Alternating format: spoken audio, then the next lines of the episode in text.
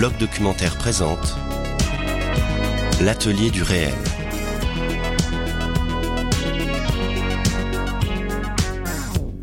Bonjour à toutes et à tous, bienvenue dans l'atelier du réel, le podcast du blog documentaire. Un podcast en partenariat avec la SCAM qui vous invite à entrer dans les coulisses du cinéma documentaire. Aujourd'hui, nous avons rendez-vous avec le cinéaste roumain Alexander Nanao pour parler de son film Toto et ses sœurs. Cette interview, présentée par Benjamin Génicel, a été réalisée à distance et en langue roumaine. Les questions, les textes ainsi que le doublage sont signés Jean-Baptiste Mercé.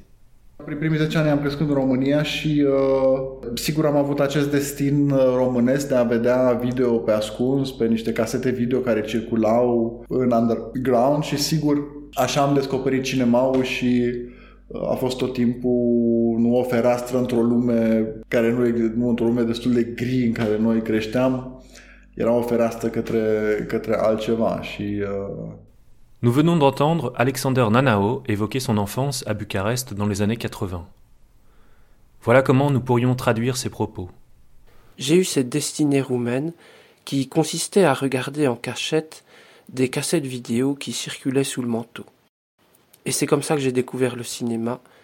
C'était une fenêtre qui ouvrait sur d'autres mondes que le monde gris où nous vivions. C'était une fenêtre sur l'ailleurs. Que de chemin parcouru depuis, a-t-on envie de dire? Toto et ses sœurs est le troisième film d'Alexander Nanao. À sa sortie en 2014, il détonne en étant là où on ne l'attendait pas. C'est un film roumain qui ne ressemble guère à d'autres films roumains. C'est un film dont les personnages sont roms et qui ne ressemble pas non plus à d'autres films dont les personnages sont roms. Il fait le tour des festivals, rafle une moisson de prix, et vous le retrouverez aujourd'hui sur la plateforme Les Yeux Doc.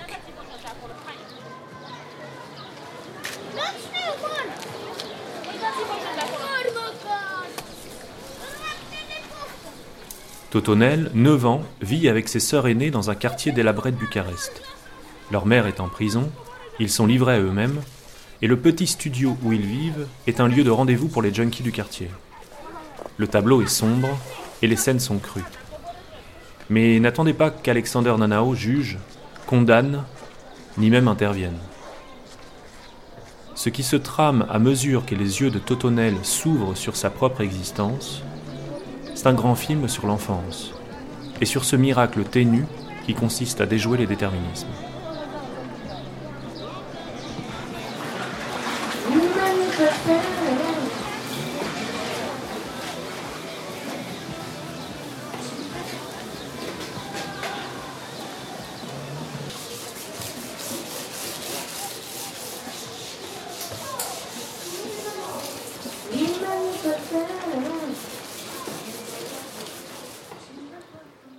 Bonjour Alexander Nanao, Bunoziwa. Merci d'être avec nous pour remonter le cours de votre film Toto et ses sœurs. J'ai envie de dire pour commencer que tous les chemins semblent mener à Bucarest, et plus précisément au sud de Bucarest, 5e arrondissement, secteur Ulcinch, quartier Ferentar. Car c'est là, à Ferentar, que vous avez tourné le film, c'est là que vivent les personnages. Ferentar à vrai dire, c'est un nom qui a plutôt mauvaise presse, à tort ou à raison. En tout cas, les mauvaises langues lui collent toutes sortes de superlatifs sur le dos, dont aucun n'est positif. Vous qui êtes né à Bucarest, quelle relation aviez-vous avec ce quartier avant de faire le film? Je n'avais aucune relation avec Ferental en fait. Au contraire, j'évitais plutôt d'y aller. En tout cas, je n'y allais pas en voiture. Mais j'ai vite compris que les légendes en ville sont toujours plus grandes que la réalité.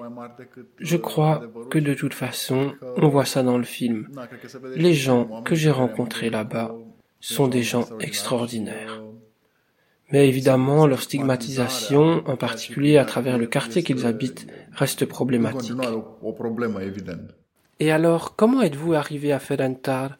Comment est né le projet? Une maison de production m'a contacté en me disant qu'ils avaient des fonds européens pour faire un film sur les communautés roms. Mais ça ne m'intéressait pas trop parce que je n'avais pas de lien particulier avec les roms. Au fond, le sujet ne me disait rien. Mais à l'époque, je vivais en Allemagne et j'avais commencé à revenir en Roumanie de temps en temps. Franchement, ce qui me sautait aux yeux en Roumanie, c'était la xénophobie. Une des sociétés les plus xénophobes que je connaisse. Aussi bien dans le langage que dans sa façon de voir l'histoire et les minorités ethniques. Alors, j'ai fini par accepter de faire au moins une recherche parmi les communautés roms pour voir si le sujet ne pouvait pas finalement m'intéresser. Et en faisant ça, je me suis surtout intéressé aux enfants que j'ai rencontrés. C'étaient des enfants très intelligents qui n'allaient pas à l'école. Leurs parents ne se préoccupaient pas de les scolariser. Ou bien ils ne pouvaient tout simplement pas se le permettre. Et puis, je me suis posé une question très simple sur moi-même, sur nous tous. Au fond, qui sommes-nous? Et dans quelle mesure sommes-nous déterminés par l'environnement où on a grandi? Et inversement alors je me suis dit, ok, je peux envisager de faire un film, mais pas un film spécialement sur les Roms, plutôt un film sur ces enfants que j'avais rencontrés et un film qui adopterait leur point de vue, voire même un film qui exclurait visuellement les adultes.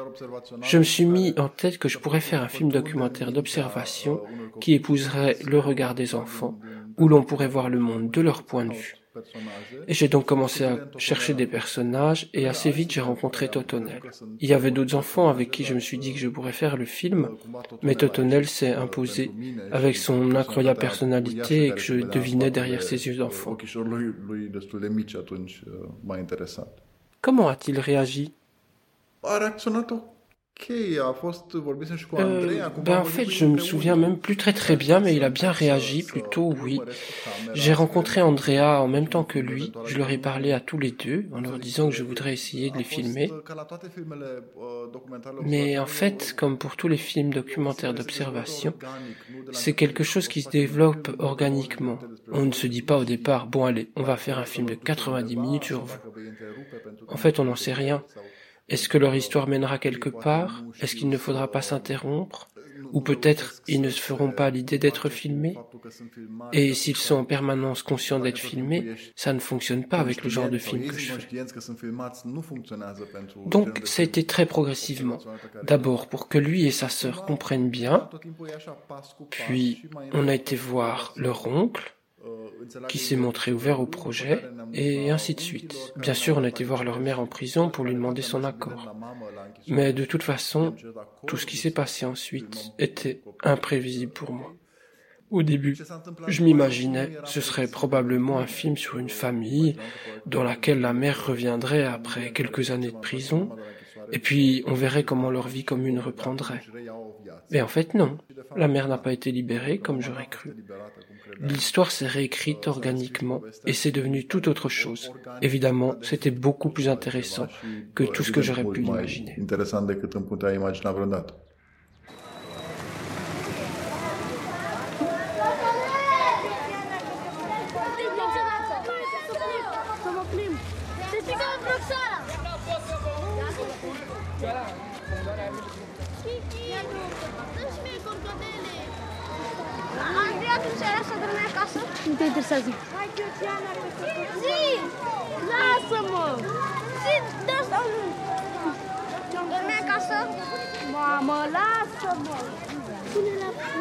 Ce qui nous frappe très rapidement, c'est la qualité relationnelle qui existe entre vous et les personnages en termes de cinéma, la relation filmeur-filmé.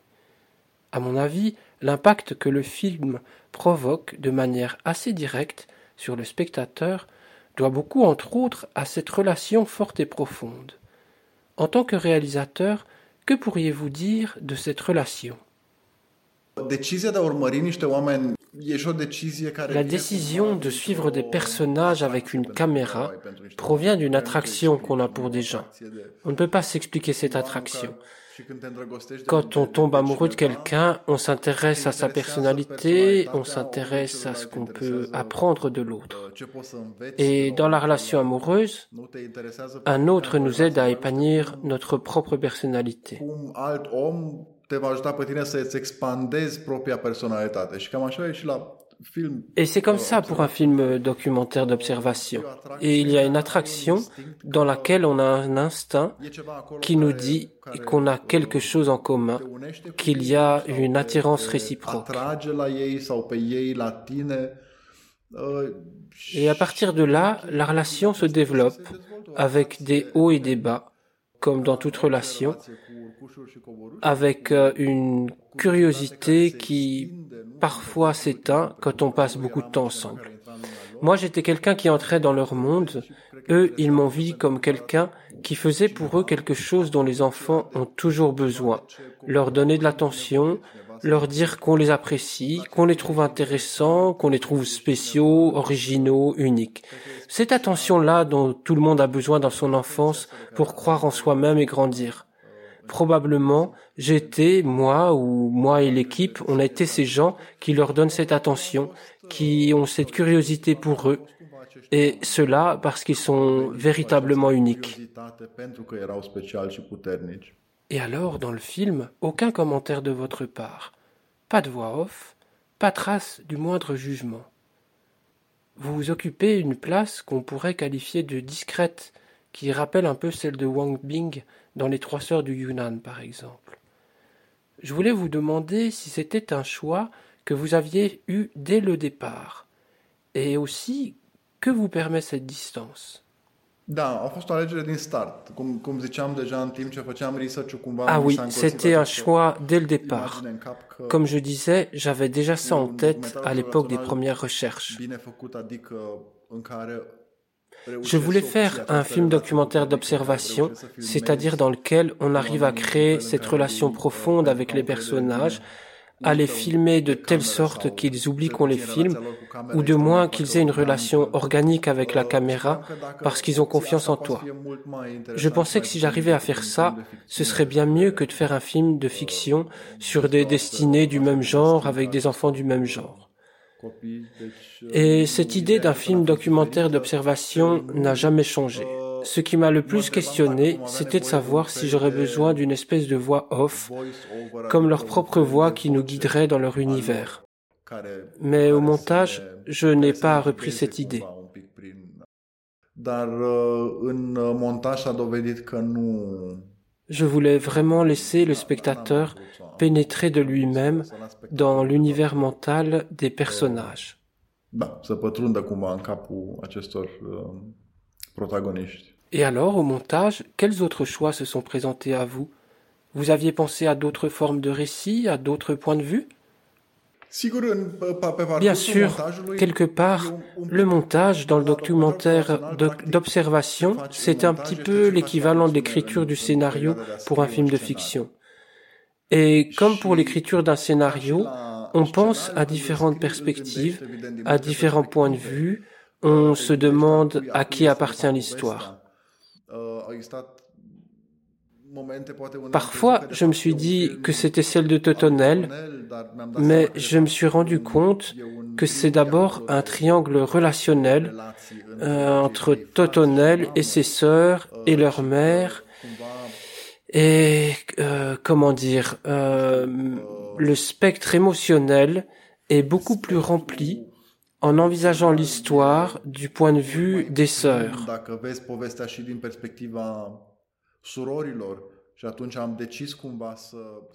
Et alors, je me suis décidé, pour voir ce que ça donnerait, à multiplier les points de vue. Ça signifiait qu'il me fallait apprendre à passer de raconter une histoire depuis un- le point de vue d'un seul protagoniste à construire une histoire avec plusieurs points de vue. Bien sûr, l'idéal est d'arriver à un résultat où tout semble sans effort, où l'histoire semble se dérouler toute seule. E Mais pour y arriver, c'est un travail assez complexe, parce qu'on ne peut pas changer les lignes narratives autant qu'on le voudrait ou quand on le voudrait. Il faut avant tout comprendre la dynamique de la dramaturgie. C'est-à-dire, quand est-ce qu'on peut passer d'un point de vue à un autre? Quand est-ce que les points de vue se complètent? Quand est-ce qu'il y a un contrepoint? Ouais, c'était un long processus, le montage, qui a duré à peu près un an et demi. Un an et demi pour le montage. Et j'ai lu que le tournage avait duré lui aussi un an et demi. En parlant du tournage, à votre avis, quel impact il a eu sur la vie de Totonel et de ses sœurs? Ce n'est pas facile à dire. Ça a certainement été une bonne chose que quelqu'un d'extérieur euh, soit là. Je ne crois pas, par exemple, qu'Andrea serait revenu vers la famille si nous n'avions pas été là.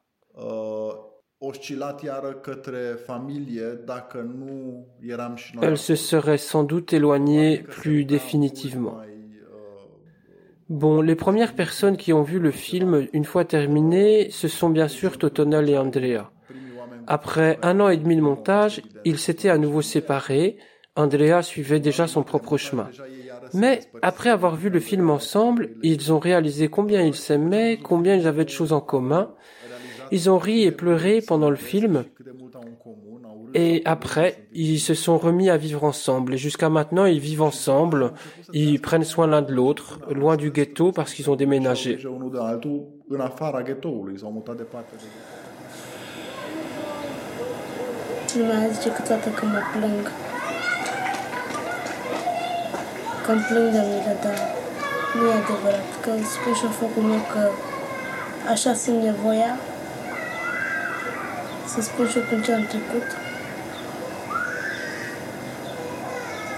Când am fost mai mic, am fost și la cămin și nu a interesat pe nimeni.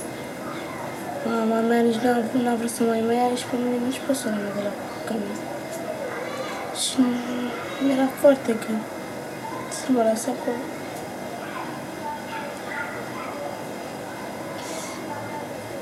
Și un timp s-a certat cu el ca să ne ia acasă. Că ea nu mai vrea să ne ia acasă. On vient d'entendre la voix d'Andrea, la sœur aînée de Totonel, en train de s'enregistrer, comme son journal intime. Quelque chose de frappant c'est que vous intégrez des scènes filmées par Andrea et elle n'utilise pas la caméra comme un jouet. Comment vous est venue cette idée? Est-ce que vous l'avez formée à utiliser une caméra? Oui, dès le tout début du projet, je me suis demandé comment je pourrais avoir un accès partout dans le quartier. Et ensuite, quand j'ai commencé à tourner, je me suis demandé comment je pourrais filmer, moi, la vie d'Andrea, chez ses amis qui vivaient dans de petits studios. C'était à peu près impossible d'être là, dans une petite pièce avec trois ou quatre filles de 15-16 ans. Je crois que j'aurais rien obtenu d'authentique. Alors, je me suis rapproché du centre éducatif qu'il fréquentait Là-bas, des adultes s'occupaient d'eux, ce qui était très bien pour le film parce que nous, on n'avait alors pas besoin de jouer ce rôle-là. On pouvait être à distance et en observation.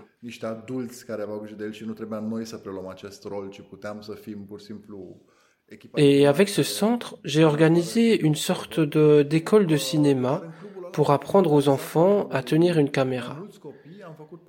Euh, ce que je ne voulais pas, c'était ce que j'avais vu dans beaucoup d'autres films, où on donne une caméra à des protagonistes qui s'en servent comme des jouets. Euh, toujours le même problème. Ils filment n'importe quoi, n'importe comment. Bon, certains croient que c'est créatif, moi pas. C'est pour ça que j'ai organisé ces ateliers. D'abord pour leur expliquer ce qu'est une histoire et ensuite leur apprendre à utiliser une caméra avec une intention précise. Qu'est-ce que tu veux dire avec cette caméra? C'est comme un stylo quand tu écris. Pour ça, on a regardé des films, en particulier des courts-métrages d'Abbas Kiarostami, ces courts-métrages éducatifs avec les enfants. Ça leur a beaucoup plu.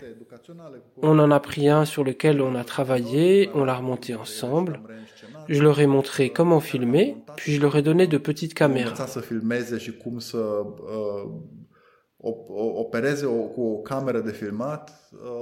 Mais à ce moment-là, je n'avais pas encore dit à Andrea que mon objectif à travers tout ça était de l'amener à filmer. Et j'ai attendu qu'elle me demande d'elle-même, qu'elle veuille d'elle-même une caméra. Alors on a commencé à travailler ensemble. Je lui ai suggéré d'utiliser sa caméra comme une sorte de journal. După ce mi-a cerut că vrea și ea o cameră, am început să lucrez cu ea îi sugeram cum ar putea să uh, folosească poate ca un fel de... Uh, Elle venait avec ce qu'elle avait filmé, on regardait ensemble, je lui disais ce que j'aimais et ce que je n'aimais pas, et ainsi de suite, jusqu'à ce que soudain, elle s'approprie vraiment la caméra. Alors je lui ai dit que si ce qu'elle faisait était bien, on pourrait peut-être l'intégrer au film. Donc elle savait ça. Et vraiment, elle a, là, elle a commencé à utiliser la caméra comme un vrai moyen de réfléchir à sa propre vie. Et je crois que la meilleure scène du film, c'est Andrea qui l'a filmé, pas moi.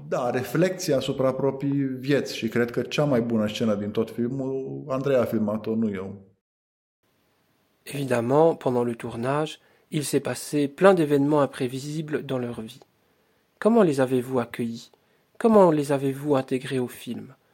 Je pense en particulier à la dernière scène où l'on voit la réaction surprenante de Totonel après la sortie de prison de sa mère. Nu mă așteptam, adică asta iar incredibilul când faci observațional, nu că... Ah oui, ça je ne m'y attendais pas. Encore une fois, c'est vraiment le côté incroyable du cinéma documentaire d'observation. En fait, au début, donc je m'attendais à des retrouvailles en famille, mais en fait, d'un coup, sans savoir d'où ça venait, le frère et la sœur ont grandi devant mes yeux, et quand ils retrouvent leur mère pour la première fois à sa sortie de prison, eh bien ils réalisent qu'ils ont mûri, qu'ils ne, peuvent plus s'en remettre aux soins de leur mère sans avoir certaines garanties. Ils se rendent compte qu'ils ont fait des progrès dans leur vie et qu'ils ne peuvent plus revenir au climat d'incertitude que leur mère pourrait leur apporter à nouveau. Et tout ça, je ne m'y attendais pas du tout. Il y a bien plus de vérité là-dedans que dans tout ce qu'un individu comme moi aurait pu imaginer. Si on avait écrit ça pour un film de fiction, ça marcherait pas, ce serait pas crédible, ça ferait kitsch, mauvais goût. Mais quand c'est dans la réalité, on dirait qu'on l'accepte mieux. Siropos și de prost gust poate, dar când e în realitate cumva o acceptăm mai ușor. Bună ziua! Ce faci, Semini? Putea fi și mai rău, nu? Ai doi copii? Trei. Două fete și un băiat. Cum cheamă pe la micotă? Orvat, Ilie Nicușor Gabriel, dar îi zicem Totonel. Totonel? Cu cine sunt acum în casă? Frații mei. Am înțeles. Am vrut să mă lămuresc și... Da? Petre Simica a condamnat 7 ani trafic de droguri. Executarea pedepsei a început la 30 ianuarie 2007, expirând termen la 29 ianuarie 2014. Pentru a deveni propozabil în vederea liberării condiționate, trebuie să execute două treimi, respectiv 1704 zile. A executat 1769, dintre care 53 ca urmare a muncii prestate. Nu a depus eforturi temeinice pentru integrare socială. Liberarea condiționată nu este o obligație nu e suficientă îndeplinirea frației. Trebuie să faci și tu ceva. Să faci dovadă că vrei să ieși din penitenciar, că vrei să fii un alt om. Până la urmă de-aia faci pușcării. Oricum, te-am discutat, am analizat și comisia ți-a dat la mânare. Ai înțeles? Entre présence et absence, la mère, dont on vient d'entendre la voix, et celle de ses gardiens, occupe une place très particulière dans le film. Comment résumeriez-vous cette place? C'est bizarre parce que certaines personnes la jugent d'une manière, d'autres encore d'une autre manière. Moi, je crois que j'ai eu pour elle la même compréhension que j'ai eu pour les enfants. C'est intéressant parce qu'elle aussi, elle dit inconsciemment, comme les enfants, qu'elle s'est formée à travers son milieu social. À la fin, elle dit à ses enfants, mais enfin, pourquoi me rejetez-vous? J'ai rien fait de grave. Mon père aussi a été en prison, mes frères aussi. Je m'inscris dans une lignée. Et d'une certaine manière, elle aurait pu leur dire que ce serait normal si vous alliez vous aussi un jour en prison. Je ne peux pas la condamner pour ça. Ce sont des stigmates. On vit dans une société qui nous marginalise depuis longtemps. C'est comme aux États-Unis quand on voit comment sont traités aujourd'hui encore les citoyens noirs. C'est la même chose. Tout le monde s'attend à ce qu'ils soient en infraction. C'est quelque chose d'horrible, mais c'est quelque chose qui est absolument prégnant dans la mentalité des gens. Alors oui, c'est compliqué, oui. On peut la condamner comme une mauvaise mère. Une mère qui ne s'est pas occupée de ses enfants, une mère qui a fait du trafic de drogue, qui va en prison pour ça. Mais bon, avec le peu de possibilités matérielles qu'elle avait pour gagner de l'argent, sans doute la plupart d'entre nous, on aurait fait pareil, trafic de drogue, et devenu dépendant des drogues. Donc finalement, il me semble qu'il n'y a là rien de condamnable. Ce qui se passe avec elle, c'est tout à fait normal et humain.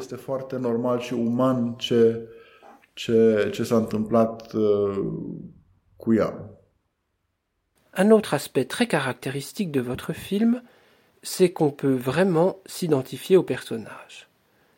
Votre film a une dimension presque romanesque. On peut parler de storytelling. J'ai parfois pensé à Bhaskar justement. C'est-à-dire des références qu'on attribue plutôt à des films de fiction, ce que votre film n'est pas. Quel est votre avis sur la distinction qu'on fait souvent et habituellement entre cinéma de fiction et cinéma documentaire? Ça existe ça? Pour moi, dans une salle de cinéma, cette distinction n'existe pas. Pour moi, moi, quand je vois un film en salle, je dois le croire, être complètement transposé dans son univers. Un film de fiction est aussi vrai qu'un film documentaire et inversement. Jean-Luc Godard disait que les grands films de fiction tendent au documentaire, comme les grands documentaires tendent à la fiction. Pour moi, en tant que raconteur d'histoire, conteur, j'ai toujours en tête comment je vais communiquer avec le spectateur avec celui qui, en fait, c'est lui qui sera transporté par l'histoire. Bien sûr, si je raconte une histoire, c'est pour apprendre quelque chose de nouveau de la vie, parce que je veux comprendre des choses sur moi, sur la vie, mais au final, la manière dont je vais le communiquer doit être, comment dire, ça doit avoir le même impact sur le spectateur que sur moi. Ça doit le transformer autant que m'a transformé le fait même de faire le film. Même impact.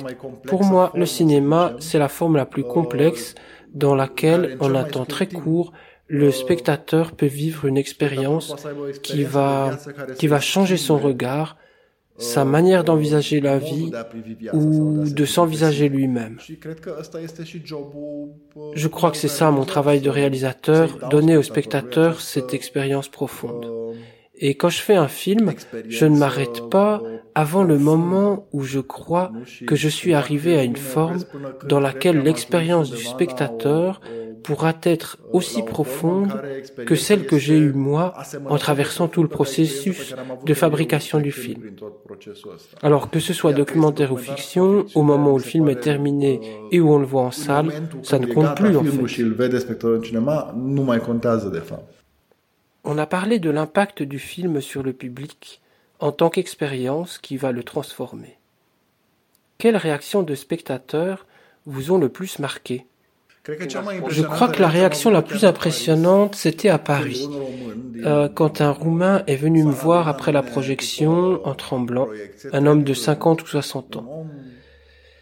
Il n'a pas réussi à me dire grand-chose, il a juste dit ah, je ne sais pas quoi penser de toi, parce que moi je déteste ces gens, je déteste leur univers, mais tu m'as fait les aimer et il est reparti en tout tremblant.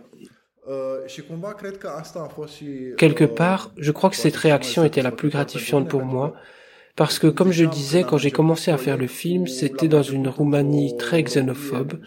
Et puis, à cette époque-là, en France, Sarkozy avait des positions vis-à-vis des Roms, et il expulsait des campements. Et ça aussi, ça m'avait incité à faire le film. Je voulais faire un film dans lequel le spectateur oublierait qu'il est en train de regarder un film avec des Roms, avec des Tziganes.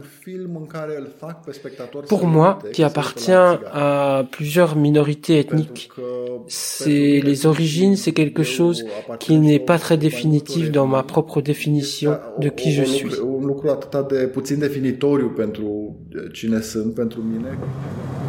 Înțelege că încerc să-ți explic că oamenii nu poate să ne dea așa ușor. Trebuie condiții. Trebuie să, să ai o condiție, să ai... Eu spun ca să înțelegi ce vreau să spun eu. Trebuie să ai ce să ne dai să mâncăm. Trebuie să ai o condiție financiară. Trebuie Și să am fie trăit toată cu- viața din droguri? Nu am vândut droguri toată viața. Pentru cine am riscat? Pentru cine am venit la pușcărie? Eu pentru voi trăiesc, nu trăiesc pentru nimeni, că dacă era pușcăria asta îmi făceam seama de mult. Nici nu mai existam. Comment le film a-t-il été reçu en Roumanie? De ce dont je me souviens des premières projections en salle en Roumanie, euh, les premières réactions ont été vraiment fortes. Pour le public roumain, c'était quelque chose euh, d'assez nouveau, un film documentaire d'observation, sans intervention d'aucune sorte. Beaucoup de gens ont eu une réaction très positive en fait. Bon, je ne doute pas que d'autres, au contraire, aient rejeté le film, car ils s'attendaient à ce qu'un film documentaire soit plus objectif, moins travaillé dans sa forme, un peu dans la lignée d'une certaine école du cinéma documentaire euh, anthropologique des années 50 ou 60 en France, parce que la Roumanie est un pays très francophile. Beaucoup de gens voudraient être comme les intellectuels français. Alors, ils restent bloqués sur des dogmes. Ar vrea să fie ca intelectualii francezi. Și atunci au rămas cumva blocați în, domne, documentarul trebuie să Monsieur, le documentaire, ça doit être comme ceci ou comme cela. Et quand tu leur proposes de nouvelles formes, ils sont réticents. uh, Tout ça, c'est plutôt du côté des gens du métier, des professionnels. Mais ce qui m'intéressait le care plus, c'était le grand public. Et j'ai davantage confiance dans ces réactions. Directă. Elles ont été bonnes. Souvent, il y a eu des réactions que j'avais eues moi-même vis-à-vis de mes propres films. Par exemple, la question est-ce que c'est réel ou bien ce Dar sont des acteurs Je peux pas croire que ce soit possible de filmer d'une façon aussi intime, etc., etc. C'était des discussions très intéressantes. Les gens se perdaient dans le film, ils oubliaient qu'ils avaient vu un documentaire et non une histoire de fiction, ce qui pour moi était un très bon point de départ pour de belles discussions, la réalité versus cinéma. film sau se nu uită că se uită la un documentar și au impresia că au văzut o poveste poate chiar ficțională, ceea ce e un punct uh, interesant și de plecare pentru a versus cinema. Alexander Nanau. Dans les années qui ont précédé la sortie du film, le cinéma roumain a connu une véritable floraison, avec l'apparition de cinéastes qu'on a un peu hâtivement regroupés sous le nom d'inspiration française de Nouvelle Vague. Vous-même appartenez à cette même génération qui a grandi sous le communisme. Pour autant, votre film se différencie assez nettement dans sa forme et dans son contenu d'autres films roumains de l'époque. Quel rapport entretenez-vous avec le cinéma roumain d'aujourd'hui? Et y a-t-il des figures historiques du cinéma roumain qui vous auraient particulièrement marqué, voire influencé? De uh, mare Oui, pour ce qui est du cinéma roumain contemporain, eh bien, quand je suis revenu en Roumanie, que j'ai en quelque sorte euh, redécouvert mon propre pays, il y a eu une influence certaine de ce qu'on appelait alors la nouvelle vague roumaine. Et c'est sans doute quatre mois, trois semaines et deux jours de Christian Mungiu qui m'aura le plus ouvert les yeux. Il m'a ouvert les yeux sur le monde dans lequel j'avais grandi à l'époque communiste. Jusque-là, j'avais jamais rien entendu d'aussi clair sur ce que pouvaient être les comportements des gens à l'époque. Je connaissais les histoires que racontaient mes parents, mais bon, comment les gens se persécutaient les uns les autres, bon. Et puis, il y a eu une découverte intrigante du film de Cristi Puiu, La mort de Dante Lazarescu, surtout pour la maîtrise de la réalisation. C'est un film total dans lequel il orchestre une chorégraphie où des personnages qui semblent secondaires ou marginaux deviennent peu à peu des personnages centraux. C'est un film qui m'a beaucoup impressionné. Et à partir de cette époque, il y a eu beaucoup de réalisateurs roumains qui ont utilisé une grande variété de styles et ils ont eu une reconnaissance internationale. C'est devenu un cinéma très respecté,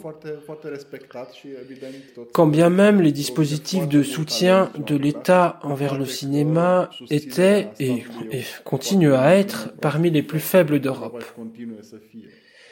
Quant aux figures historiques du cinéma roumain, euh, c'est sans doute Lucian Pintilie qui m'aura le plus marqué.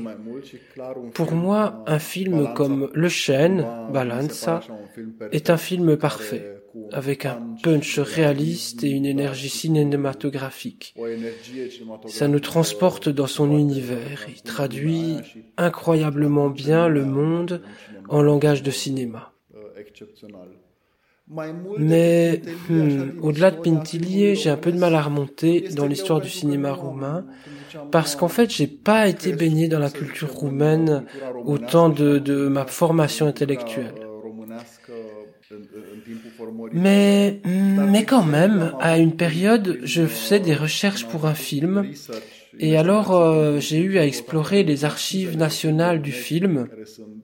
Alors, elles sont dans un état absolument déplorable. Mais j'ai pu récupérer des films, je les ai digitalisés, et c'est là que j'ai découvert que dans les années 60, on faisait des films documentaires euh, de, de, commande hein, sur des usines, par exemple, et que ces films pouvaient vraiment être d'une qualité incroyable, immense. Ils utilisaient dans les années 60 des musiques avant-gardistes dont on penserait maintenant qu'elles datent des années 80. Incroyable.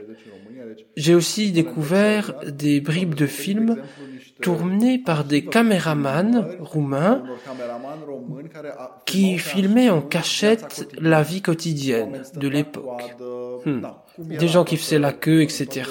Toute l'époque dans toute sa splendeur et sa misère. Mais alors, la qualité des images était absolument incroyable. On, dirait du Robert Bresson.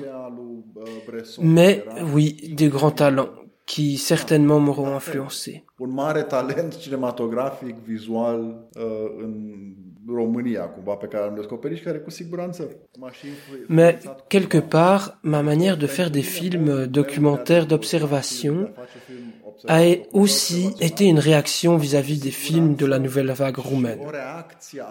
Certes, ce sont de très bons films avec d'immenses talents, mais pour qui comprend le roumain, la façon dont on y parle est complètement artificielle. À quelques exceptions, mais oui, de très belles exceptions. Ce que j'entendais, moi, c'était des acteurs, c'est tout, qui disaient un texte. Et quand j'ai commencé à faire des films, je voulais vraiment montrer cette même réalité que prenaient en charge ces films de fiction, mais avec des personnages réels, pour atteindre une authenticité que ces films ne pouvaient pas atteindre en utilisant des acteurs professionnels. chiar cu oameni adevărați și să ating un nivel de autenticitate pe care ele nu pot să-l atingă.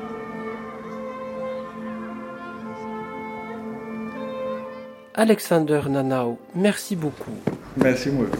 Mulțumesc. Ai și acolo? Nu, ca să nu îngrăp tu las. Mă, e sărată rău.